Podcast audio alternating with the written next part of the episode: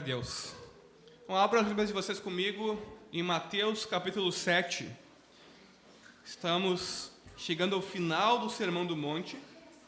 Então, vocês que nos visitam aqui, nós estamos numa série de mensagens a respeito do Sermão do Monte, do ensino de Jesus, naquilo que nós chamamos hoje de Sermão do Monte, que vai de Mateus capítulo 5 até o final do capítulo 7 de Mateus. Nós já estamos há alguns meses nesses capítulos abordando todos os ensinos de Jesus. E nessa manhã nós vamos voltar ao ensino de Jesus a respeito da oração. Então nós leremos os versículos 7 a 12 nessa manhã. Mateus 7, versículos 7 a 12. Todos acharam? Diz assim a palavra de Deus. Peçam e lhes será dado. Busquem e acharão. Batam e a porta será aberta para vocês. Pois todo o que pede, recebe. O que busca, encontra. E a quem bate, a porta será aberta. Ou quem de vocês, se o filho pedir pão, lhe dará uma pedra? Ou se pedir um peixe, lhe dará uma cobra? Ora, se vocês que são maus sabem dar boas coisas aos seus filhos, quanto mais o Pai de vocês, que está nos céus, dará coisas boas aos que lhe pedirem. Portanto, tudo que vocês querem que os homens, outros façam a vocês, façam também vocês a eles, porque esta é a lei e os profetas. Até aí, irmãos. Vamos orar uma vez mais, pedindo a graça de Deus sobre as nossas vidas. Jesus, eis-nos aqui diante de Ti. Obrigado. Diante da Tua palavra, Dá-nos temor e tremor, Senhor. E abre os nossos ouvidos para ouvirmos. Dá-nos entendimento para compreendermos. E move-nos pelo Teu Espírito a respondermos em obediência, para a glória do Teu nome e para o nosso bem. Fala conosco nessa manhã, Deus. Tu ainda és o mesmo. Tu ainda tens todo o poder, tu ainda és Senhor soberano e ainda hoje fala com o teu povo, a igreja. E nós nos reunimos aqui em teu nome, Jesus, para ouvirmos a tua voz por meio do teu Espírito. Fala conosco, edifica a nossa vida. Amém, Jesus. Amém, irmãos. Irmãos, todo mundo aqui, basicamente, talvez com exceção de uma criança ou outra, conhece a franquia de filmes 007. Não é verdade? Todo mundo aqui conhece James Bond. Qual é o seu nome? Bond. James Bond. Não é verdade? E algo bastante peculiar em relação ao James Bond é que ele é um duplo zero. Não é verdade? Ele é um 007, né? o famoso 007. Ele é um espião do governo britânico e ele ser um duplo zero significa que ele tem licença para matar. Todos nós sabemos, todos nós gostamos dos mais de 20 filmes ao longo das décadas de James Bond. E ele tem essa licença para matar, ele tem uma permissão para matar, a sua descrição, conforme a sua missão exige. Por que, que eu me refiro a James Bond e a sua licença para matar aqui no começo da nossa conversa sobre oração? Porque nós também temos um direito, uma licença ou uma permissão por, de Deus, conquistados por Jesus, para a oração. Isso significa que nós temos a responsabilidade de orar, de entrar na presença de Deus por meio da oração. Como cristãos, nós temos essa licença para orar e adentrar na presença de Deus. Nós não somos, como cristãos, ah, talvez uma outra licença que todos nós conhecemos, ou uma outra permissão, é a permissão para dirigir. Nem todos nós aqui temos essa permissão para dirigir. Alguns dependem de outros que têm essa permissão para levar as pessoas em vários lugares. Então, no nosso mundo, algumas pessoas têm algumas permissões e outras não têm certas permissões. Mas se nós somos filhos e filhas de Deus, todos nós temos a permissão, todos nós temos a licença para irmos diante de Deus pelo novo e vivo caminho que Cristo conquistou para nós e orarmos a Deus e entrarmos na presença de Deus e termos comunhão com Deus. Mas antes de nós chegarmos no centro desse tópico, ah, parece que uma coisa estranha aconteceu aqui na mensagem de Jesus. Ele passa rapidamente do tópico de julgar os outros para nossa responsabilidade em perseverar na oração. Parece que Jesus não tem nenhuma conexão aqui entre aquilo que ele falou antes, sobre julgar os outros com discernimento e sermos sábios, e agora a nossa responsabilidade em relação à oração. No domingo passado, com a mensagem do Michael, nós vimos que Jesus nos ensina a julgar com discernimento e com misericórdia, e a agirmos com sabedoria quando as pessoas não agem com misericórdia conosco, como nós esperaríamos que elas fizessem, já que nós estamos agindo com elas com misericórdia e com discernimento. Agora, a grande questão é que todos nós somos seres humanos, isso significa que todos nós somos falíveis. Todos nós cometemos erros e falhamos em muitas áreas. E apenas Deus julga com perfeição. Nos nossos juízos, nós temos que exercer misericórdia, porque nós não julgamos com perfeição. Nós não conhecemos toda a história, nós não sabemos todas as nuances nós falhamos e às vezes não somos misericordiosos no nosso juízo. Nos falta a sabedoria necessária para agir da maneira correta, em muitos casos e muitas vezes. Portanto, já que nós devemos julgar com sabedoria e com misericórdia em relação aos outros, é que Jesus agora inclui o tópico da oração. Já que nós carecemos de sabedoria, já que nós carecemos de misericórdia. Nós, portanto, precisamos orar e buscar a sabedoria e a orientação de Deus por meio da oração. Essa é a conexão que Jesus está fazendo aqui entre julgar os outros e buscar a Deus para termos sabedoria nos nossos juízos, para termos misericórdia quando nos relacionamos com os outros. E aqui talvez claramente alguns de vocês se lembrem da passagem de Tiago na sua carta, logo na abertura da carta de Tiago, onde ele diz: Se, porém, alguns de vocês necessitam de sabedoria, peça a Deus, que a todos dá com generosidade e sem reprovações, e ela lhe será concedida. Vejam só como Tiago está embasado fundamentalmente no ensino do reino de Deus no Sermão do Monte. Nós temos que exercer juízos sobre as pessoas. Deus não nos chama para nos abstermos do juízo, mas para julgarmos com misericórdia. Mas para isso nós precisamos de sabedoria. E para termos sabedoria nós precisamos buscar em Deus que a todos dá com generosidade e sem reprovações, se pedirmos a Ele. Então a conexão entre os versículos que nós lemos hoje e aqueles da semana passada é que Jesus quer que eu e você, em vez de amaldiçoar as pessoas, Senhor maldito, nós oremos por elas. Em vez de nos tornar apáticos com as injustiças, com as coisas de ruim que acontecem no mundo, na nossa família, nós dobremos os nossos joelhos, curvemos a nossa cabeça, juntemos as nossas mãos e oremos.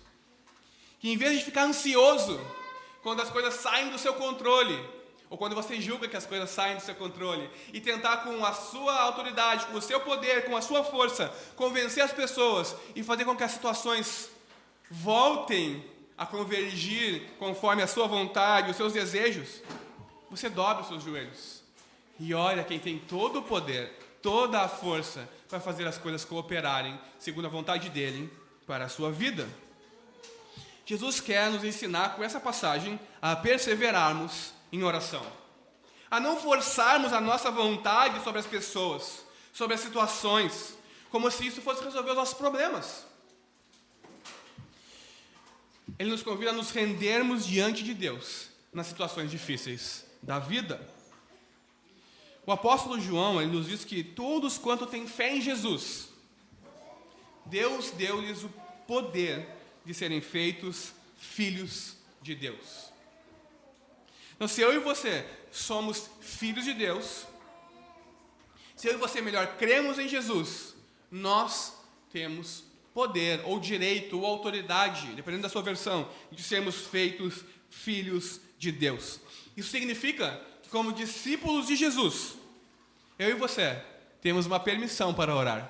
Eu e você temos uma licença para irmos até Deus e orarmos.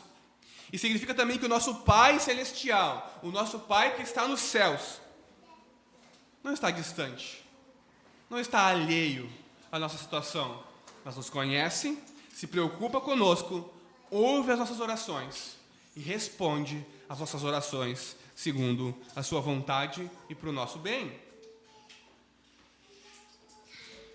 Essa manhã eu tenho dois pontos fundamentais. O primeiro deles é que nós temos uma ordem, uma licença, uma permissão para orarmos.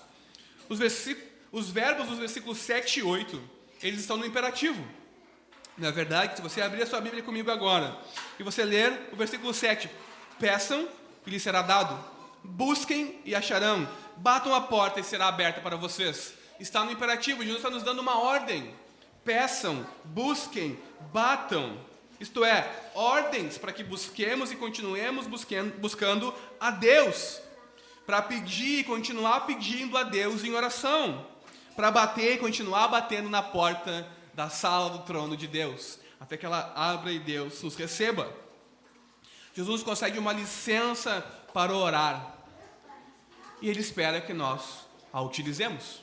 Jesus consegue uma permissão para orar, nos dá esse privilégio enorme que é entrar na sala do trono de Deus e termos comunhão com o Deus Criador. E Ele espera que nós utilizemos essa permissão que Ele nos concede no seu sangue derramado na cruz. Irmãos, no Evangelho de Lucas, Jesus, Jesus nos conta a história de um homem que bate a porta do seu vizinho de madrugada. Ele recebeu uma visita inesperada. E ele não tinha pão, ele não tinha nada para servir o seu amigo. O que ele faz? Em desespero, ele sai e bate na primeira porta que ele encontra, a do seu vizinho. E ele bate, ele bate, ele bate, até que o vizinho lá de dentro grita: Quem está aí?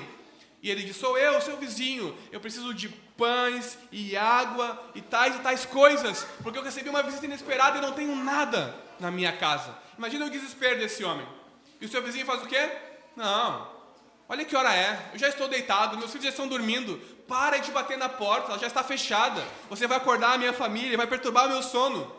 Mas aquele vizinho, não tendo nada e querendo honrar a sua visita, continua batendo insistentemente. Eu não tenho mais a quem pedir. Atende-me.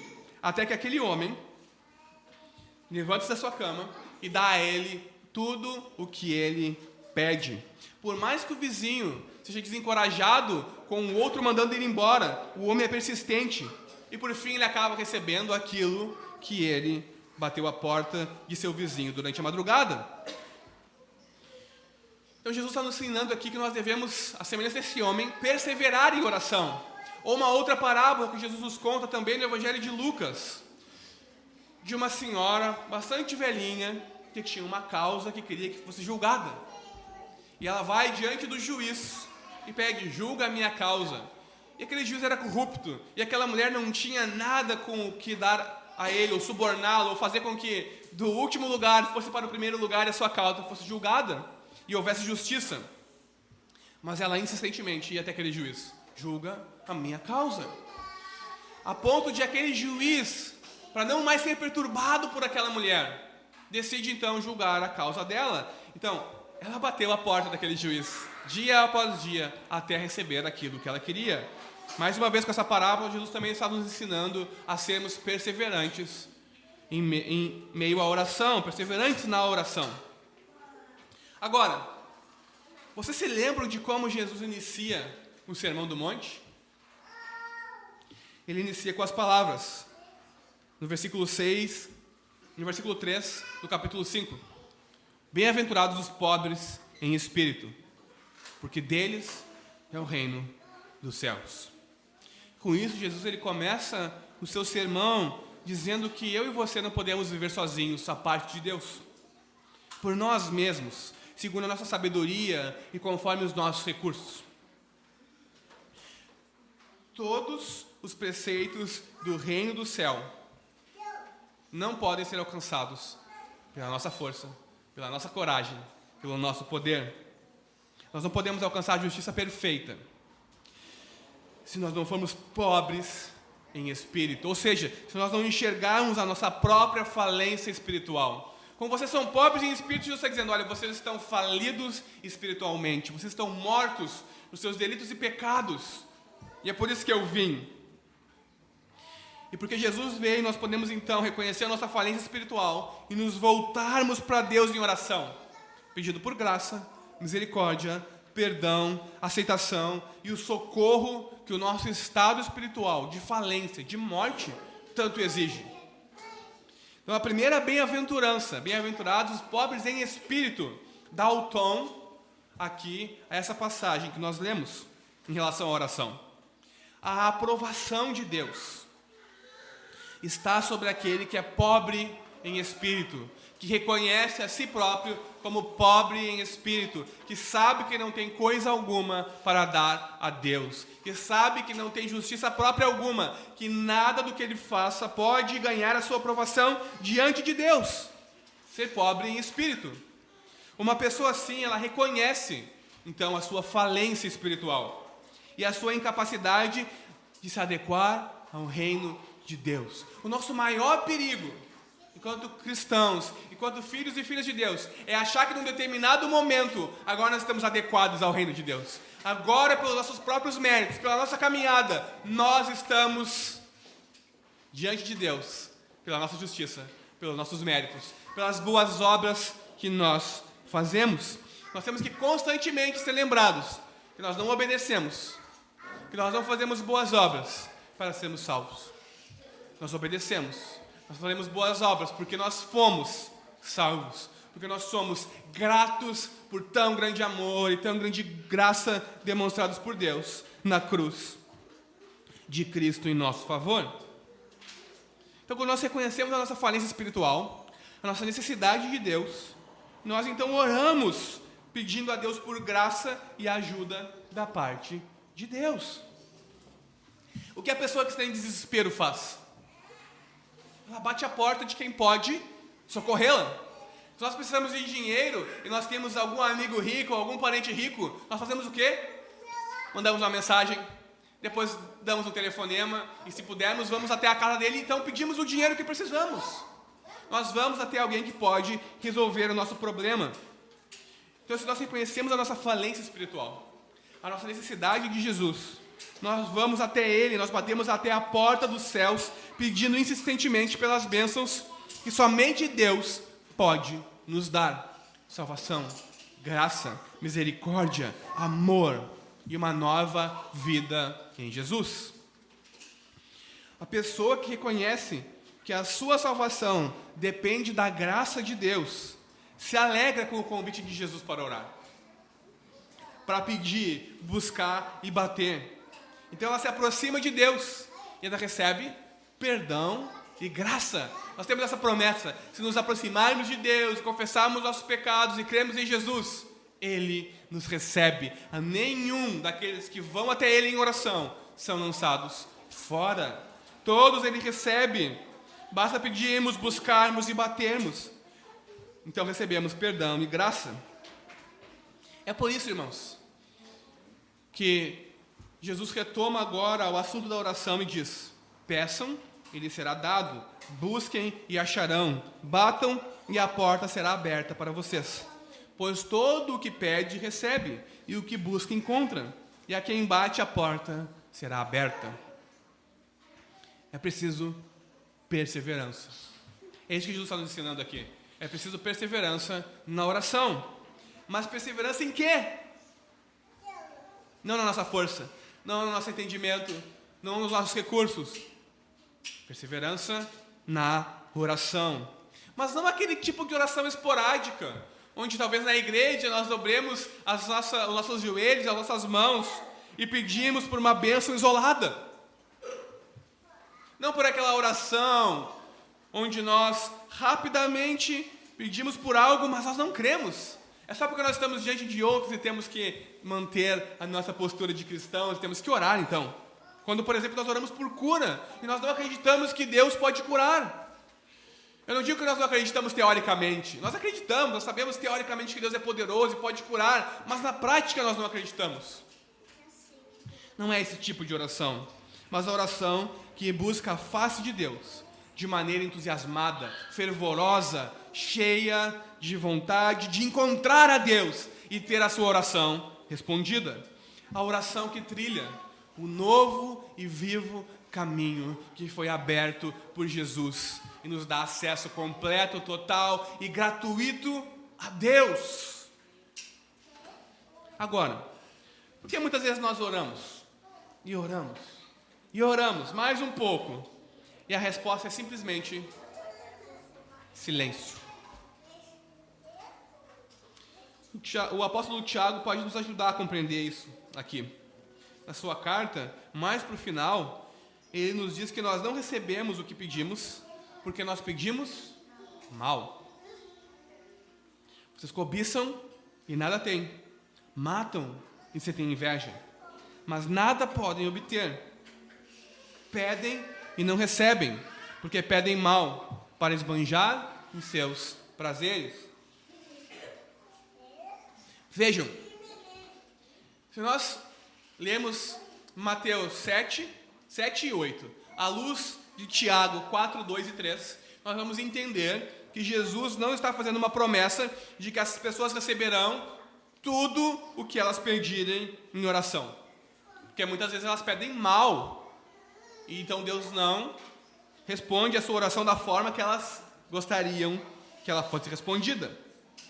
Na verdade, Mateus 7, 7 e 8, peçam e receberão, batam e a porta será aberta, é uma confirmação de que Deus nos ama e que podemos confiar nele e nas, nas nossas necessidades básicas. Nós podemos confiar em Deus, nós podemos ir até Ele em oração, bater a sua porta, e Ele não vai estar ausente, Ele vai abrir. Nós podemos ir até Deus e clamar, e Ele não vai fechar os seus ouvidos, Ele vai nos ouvir. Nós podemos ir até Deus e pedir, e Ele não vai nos lançar para longe, mas Ele vai nos atender e ouvir o nosso pedido. Exatamente como Jesus nos ensina, um pouco antes do seu sermão, no capítulo 6, na mensagem que nós ouvimos do Tardelli. Deus cuida de nós em todos os aspectos da nossa vida. Ele sabe o que precisamos. Ele é um bom Pai. Ele é o nosso Pai celestial. Então, irmãos, o que, que significa pedir aqui, de fato? Esse pedir aqui não é Deus, seria bom se eu tivesse um carro. Deus, seria bom se eu tivesse um carro melhor. Deus, seria bom se eu tivesse uma casa própria. Deus, seria bom se eu ganhasse uma promoção. Então você vai e perde todas essas coisas que você acha bom para a sua vida e que você gostaria que tivesse. Não, esse pedir aqui está relacionado ao próprio Sermão do Monte e a todas as virtudes que Jesus vem expondo que os cidadãos do reino dos céus necessitam ter. Esse buscar aqui é buscar a face de Deus, a justiça e o reino de Deus. Não o nosso próprio interesse, não aquilo que nós queremos para a nossa vida. E bater a porta aqui é bater a porta da sala do trono de Deus. Se batermos, podemos ter comunhão, a porta será aberta e podemos ter comunhão com o Deus vivo e verdadeiro. O tipo de oração que Jesus está falando aqui, irmãos, é a oração que é movida pelo Espírito de Deus. É a oração que é movida por Deus, para a glória de Deus e para realmente o nosso bem. Não simplesmente uma oração pedindo pelas coisas que achamos que precisamos. Um carro, roupas novas, um salário melhor e qualquer coisa que esteja no seu coração. Em relação a essas coisas, bens materiais e a nossa vida, nós devemos estar contentes. Nós devemos nos contentar com o que Deus nos dá, com o que temos recebido de Deus. Eu não estou falando aqui sobre não ter ambição, sobre não ter sonhos e não ter projetos mas sobre ter um coração agradecido com aquilo que já recebeu de Deus, por ter um coração contente por todas as inúmeras dádivas que Deus tem nos dado. O nosso problema é que nós queremos e pedimos essas coisas, e somente essas coisas em oração, e não buscamos as virtudes necessárias por reino de Deus. Vocês se lembram da parábola do semeador?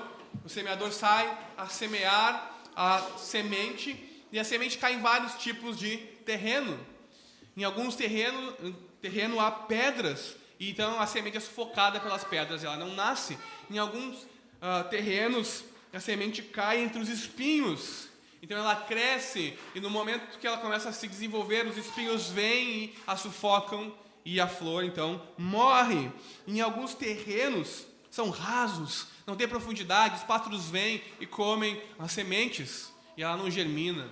Mas em alguns terrenos, a terra foi preparada, então a semente é lançada, cai a chuva e ela prospera e frutifica.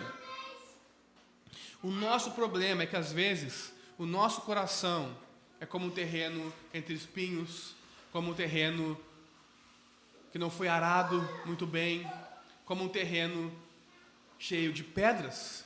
E a semente do Evangelho é sufocada. E essas pedras, esses espinhos, não são só as adversidades, as dificuldades da vida, mas são os próprios maus desejos do nosso coração. E às vezes nós pedimos, e pedimos mal, e não recebemos, e nos frustramos. E descontamos em Deus a nossa ira, e nos desviamos e nos afastamos de Deus, porque Ele não nos dá o que nós queremos. Como um filho pirrento, nós ficamos bravos com o nosso Pai Celestial. Nós não buscamos o reino de Deus, a sua justiça em primeiro lugar. Nós não buscamos a Deus sobre todas as coisas. Nós não queremos ser pobres em espírito. Nós queremos ser ricos, seja em espírito, seja em finanças. Nós queremos coisas e queremos coisas. Por quê? Porque nós colocamos nas coisas a nossa felicidade. Nós pensamos que se tivermos isso ou aquilo, seremos então felizes. Como nós temos visto ao longo da nossa série de exposições do Sermão do Monte, o reino dos céus exige, em primeiro lugar e sobretudo, que sejamos pobres em espírito, que reconheçamos a nossa falência espiritual, a nossa necessidade de Jesus. Reino dos céus também exige pureza de coração, que sejamos verdadeiros, que tenhamos compaixão, que não tenhamos espírito vingativo, que vivamos uma vida íntegra, que tenhamos fé e confiança em Deus, e uma série de virtudes. O problema é que nos faltam todas essas virtudes. Carecemos dessas coisas. É por isso que Jesus volta aqui agora e fala mais uma vez sobre oração. Peça, bata, busque. Se nós não temos as virtudes necessárias para entrarmos no reino de Deus e ali permanecermos e sermos salvos, o que nós temos que fazer? Nós temos que dobrar os nossos joelhos e orar e pedir que Deus nos dê as virtudes que nos faz filhos e filhas que honrem o seu nome, que agra agradam ao nosso Pai Celestial. Será que você é tão santo, tão verdadeiro, tão cheio de fé, tão amoroso, tão puro e tão obediente quanto gostaria de ser? Ou quanto Deus gostaria que você fosse? Claro que não. Nenhum de nós aqui é. Mas o que nós devemos fazer então é pedir a Deus, por meio da oração, graça nas nossas vidas, para que essas qualidades se multipliquem em nós, para que possamos honrar a Deus. A oração, conforme Deus, não é pedir por tais e tais coisas para sermos felizes, porque nós achamos que tais e tais coisas vão nos fazer felizes. A oração, conforme Deus, é um reconhecimento de que não temos poder para mudar as coisas. E conformamos a nossa vontade à vontade de Deus. Seja feita a tua vontade, assim na terra como nos céus. A oração é também um passo de arrependimento e fé. Porque todos nós que nos aproximamos diante de Deus em oração, exercemos arrependimento e fé, porque reconhecemos que não temos as virtudes necessárias que o reino de Deus exige, e de que apenas Deus pode dá-las. Então nós vamos até quem pode resolver os nossos problemas. Nós precisamos ser pobres em espírito, nós precisamos do Espírito de Deus, nós precisamos nascer de novo, nós precisamos praticar a justiça, mas nós não conseguimos. Nós fazemos o que então? Ou devemos fazer? Temos a permissão, temos a licença, temos a sala do trono aberta, temos um novo e vivo caminho que Jesus abriu e garantiu, seguro, para irmos até Deus, dobrarmos nossos joelhos e pedirmos. Eu e você temos a permissão para orar. Jesus está nos ensinando aqui a buscar o reino de Deus e a sua justiça com sinceridade por meio da oração. E essa busca deve ser marcada pela perseverança. É por isso que os verbos estão no imperativo e no presente. Nós devemos continuamente buscar, nós devemos continuamente pedir, nós devemos continuamente bater. O nosso problema, irmãos, é que nós somos complacentes com a nossa falta de oração. Com a nossa falta de desejo de buscar o reino de Deus, de nos encontrarmos com Deus. Nós pensamos, não, Deus é santo, soberano e Senhor, Ele faz tudo conforme Ele quer. Para que então orar? Deus é soberano, Ele vai fazer de uma forma ou de outra, eu orando ou não, independente de eu orar, Ele vai fazer o que Ele quer. Para que orar? O Senhor dá e toma conforme Ele deseja. Nós lemos lá no livro de Jó. O Senhor dá e toma, o Senhor autoriza e permite conforme Ele deseja. Por que então orar? Infelizmente, muitas vezes a nossa má teologia nos leva a sermos complacentes com a nossa falta de apetite espiritual. Eu não estou falando aqui de uma oração pública, como os fariseus hipócritas. Eu não estou falando aqui daquela oração onde nós pedimos por algo que nem temos fé para recebermos, mas simplesmente por obrigação, porque estamos talvez em algum contexto, ou porque fomos ensinados a isso, nós oramos. Eu estou falando de uma oração que, honestamente, sinceramente, se coloca diante de Deus e busca a Deus, busca a face de Deus. Muitas vezes, as nossas palavras não revelam o nosso coração, mas as nossas atitudes sim.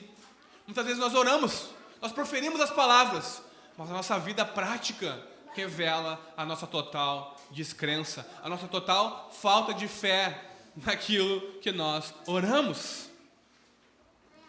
E a falta de oração persistente, a falta dessa busca persistente pelo reino de Deus e pela sua justiça, revela que o nosso coração está cheio de complacência pela nossa falta de oração, pela nossa vida como nós estamos. Nós, teoricamente, acreditamos em alguma coisa, mas praticamente, não. Aquilo que nós dizemos com a nossa boca não está no nosso coração. Mas Jesus está aqui não nos acusando, mas nos incentivando a orar. Porque Ele sabe que se Ele nos acusasse aqui, todos nós seríamos culpados de pecado, mas Ele nos incentiva a orar, a sermos persistentes em oração. Ele nos dá uma licença. Em breve, naquele caso para os discípulos, Ele morreria para espiar a vida deles, para que eles recebessem perdão e tivessem acesso a Deus. Nós já temos perdão e acesso a Deus pela morte de Jesus.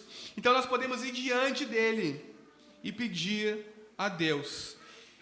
E Jesus conecta esse ir diante de Deus e pedir com promessas incríveis, incríveis mesmo, promessas tão incríveis que muitas vezes nos fazem duvidar.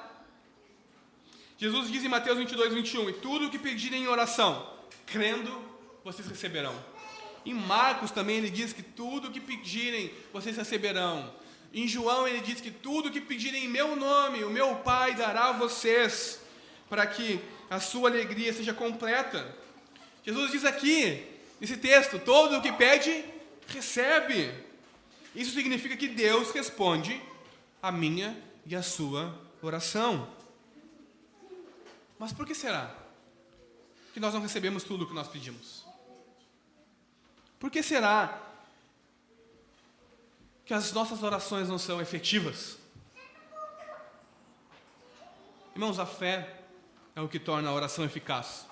Porque a fé nos faz orarmos conforme a vontade de Deus. Qual é a vontade de Deus? Venha o teu reino, seja feita a tua vontade. Ou seja, que nós busquemos em primeiro lugar o reino do céu e da sua justiça e cremos que Deus irá nos acrescentar todas as outras coisas na nossa vida diária.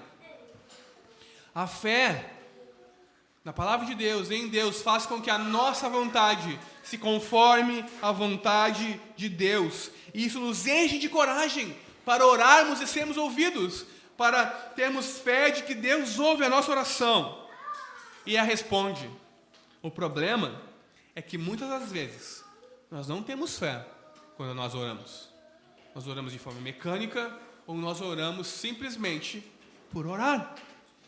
Você já reparou para pensar que quando nós oramos por alguém ou para que alguém seja curado, nós geralmente oramos algo assim: Senhor, cura essa pessoa, se for da tua vontade.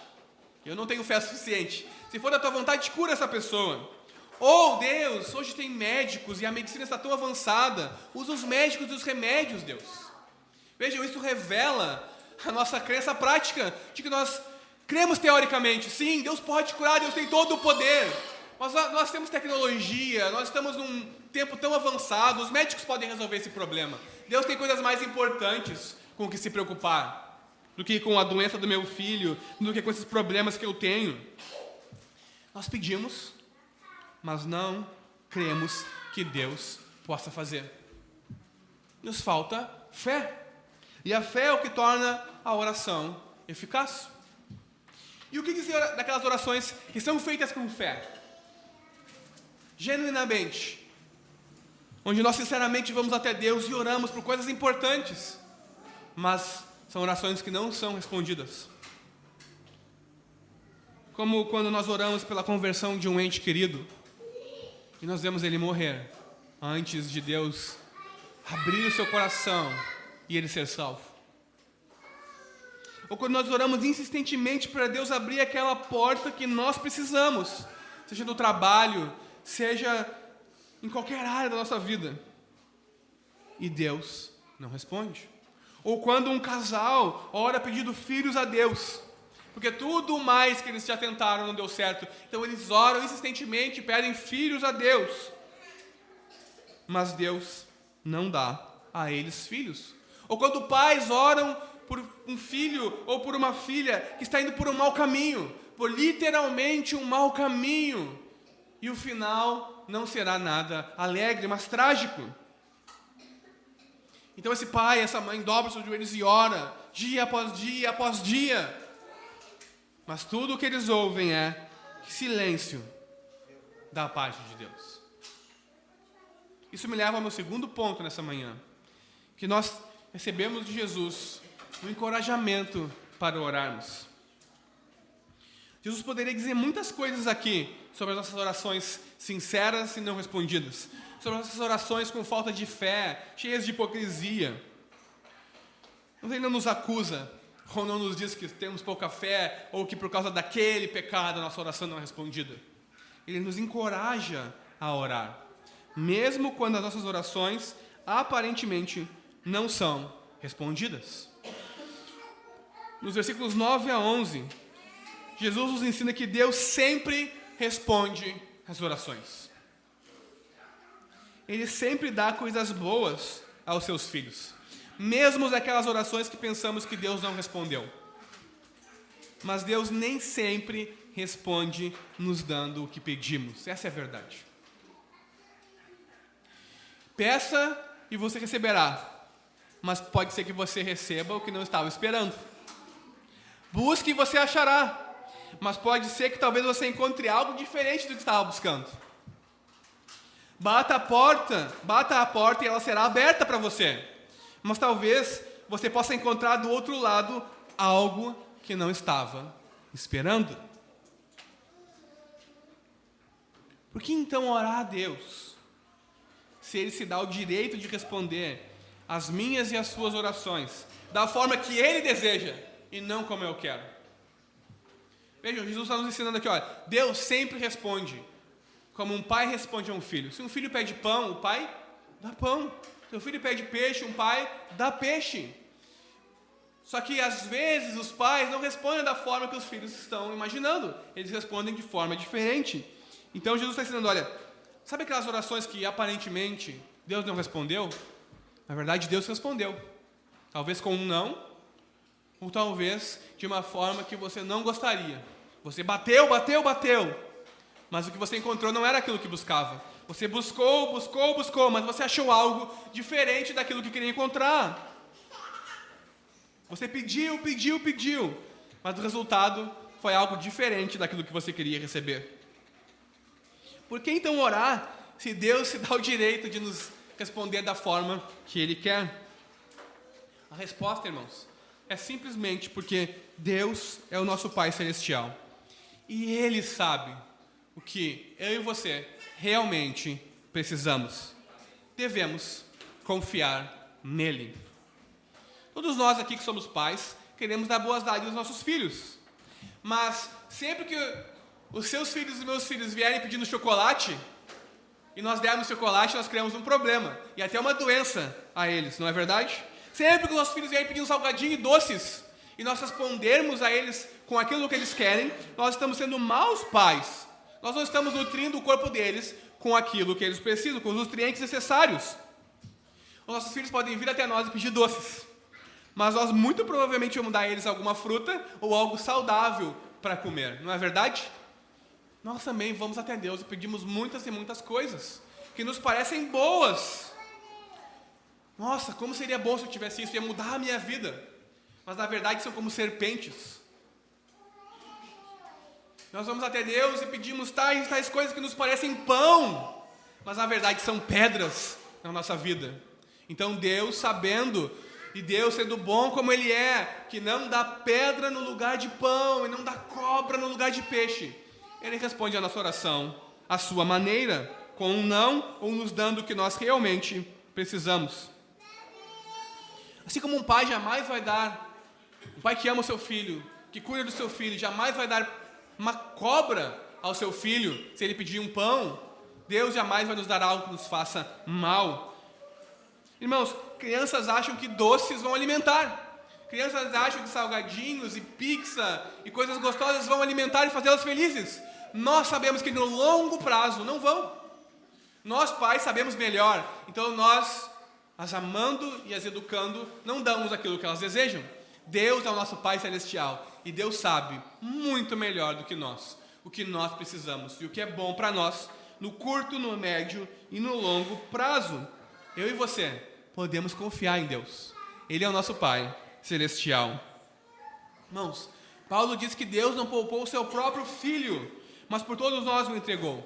E por isso nos dará graciosamente com Jesus todas as coisas. Ele também diz que nada, nem a morte, nem a vida, nem os anjos, nem os principados, nem as coisas do presente, nem do porvir, nem os poderes, nem a altura, nem a profundidade, nem qualquer outra criatura poderá nos separar do amor de Deus que está em Cristo Jesus, nosso Senhor. Deus nos ama, Ele é o nosso Pai celestial. Podemos confiar plenamente nele. Assim, não importa, irmãos, o quanto se pareça com uma serpente, com uma pedra, aquilo que Deus deu para você. você precisa confiar que, na verdade, é algo bom, como pão ou peixe, que é algo bom para a sua vida. Como Paulo nos ensina, Deus trabalha para o nosso bem, para o nosso bem somente. E você só recebe coisas boas do seu Pai Celestial. Ainda que à primeira vista elas não se pareçam com nada bom ou com nada que tenhamos pedido, mas com uma cobra que nos machuca, com pedra no nosso sapato, com pedra no, na nossa boca sendo mastigada, não como pão, não como coisas boas. Então trate a Deus como o Pai que Ele é. Deixe-o saber, por meio da oração, as suas necessidades. Como as coisas estão para você. Saiba que se você pedir, Ele vai atender. Se você bater, Ele vai abrir a porta. E que se você o buscar, você o encontrará. Mas peça com fé e busque a Deus de forma diligente. Bata a porta do trono de Deus e veja o que acontece. Espere alguma surpresa no meio do caminho. Mas não espere que Deus sempre o desaponte. Nosso Pai Celestial é bom.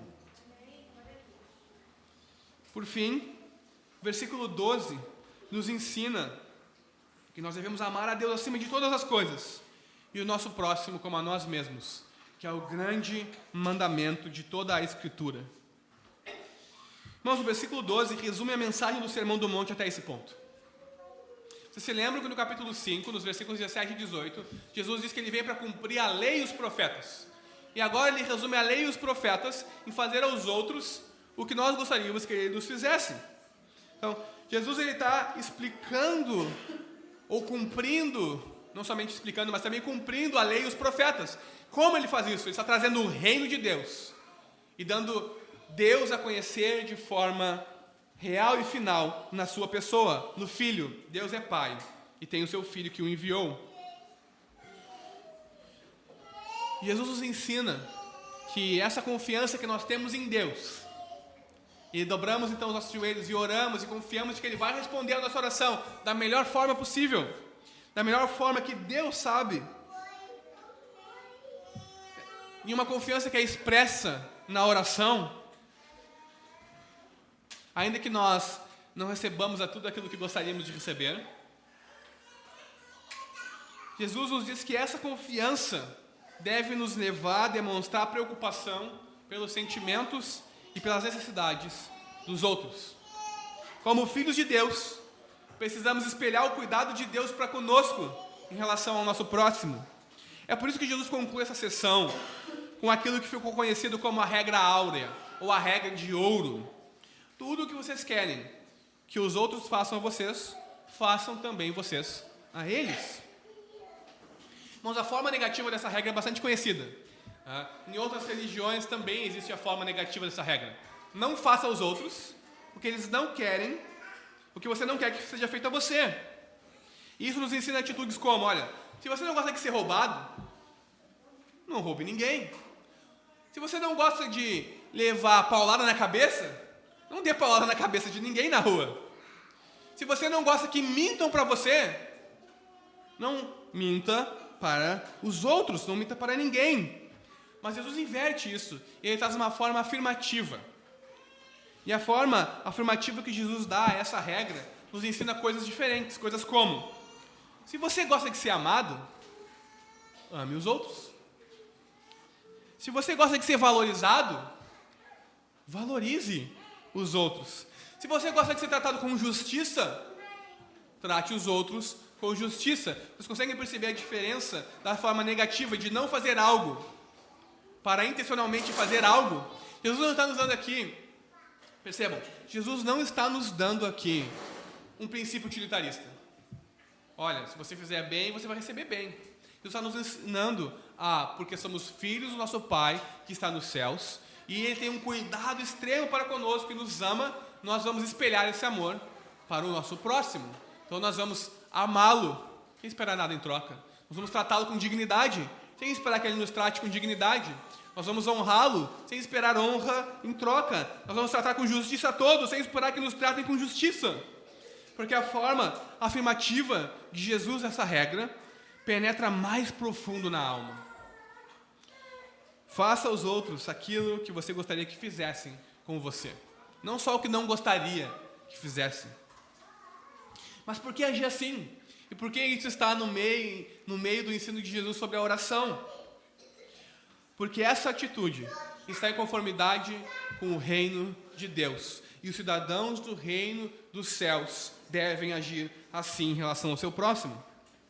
Talvez você deva, deva se lembrar que em Mateus, lá no fim do Evangelho, no capítulo 22, nos versículos 37 e 39, depois de ser perguntado por um escriba, mestre, qual é o maior mandamento? Jesus diz que o maior mandamento da lei é amar a Deus de todo o nosso ser, de toda a nossa força, de todo o nosso entendimento, de todo o nosso coração, ou seja, de todo o nosso ser, por completo. Mas que também existe o segundo grande mandamento, que acompanha esse, que é amar o nosso próximo como a si mesmo. O nosso amor pelo próximo deve ser um reflexo do nosso amor por Deus. Na verdade, é impossível realmente amar o próximo como nós gostaríamos de ser amados, enquanto não amamos a Deus de todo o nosso ser. Vejam, Jesus está dizendo: ó, ame o próximo como você gostaria de ser amado. Ame o próximo como você ama a si mesmo. Só que é impossível amarmos alguém dessa forma se o amor de Deus não transbordar em nós.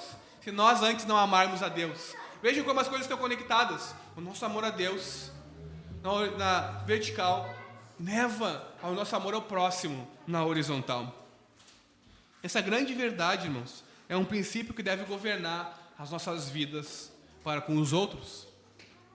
Com isso, nós nos recusamos a dizer ou fazer algo que prejudique o outro. Nós só vamos dizer e fazer coisas que edifiquem o outro. E o nosso julgamento, voltando aqui à questão dos julgamentos, em relação ao outro, também deve ser governado por esse princípio aqui. Jesus está fechando aqui a sessão. Esse princípio de fazer ao outro o que eu gostaria que fosse feito comigo, e somente o que eu gostaria que fosse feito comigo eu devo fazer ao outro, está concluindo aqui também a questão do julgamento. Nós temos que julgar os outros como nós gostaríamos de ser julgados, com misericórdia, com amor e com graça. E assim nós agiremos como o nosso Pai Celestial age conosco. E como Ele age conosco, nós devemos agir com o próximo. fazendo a Ele o que gostaríamos que Ele fizesse a nós. Essa é a regra de ouro dos relacionamentos. Essa é a regra do amor. Essa, essa é a síntese da lei e dos profetas. Que ao buscarmos a Deus, meus irmãos e minhas irmãs, que ao buscarmos a Deus em oração e ao confiarmos que Ele sabe o que é melhor para nós, e ao estendermos o amor de Deus ao próximo, que nós possamos refletir o amor e a luz de Deus ao mundo. Isso é ser sal da terra e luz para o mundo.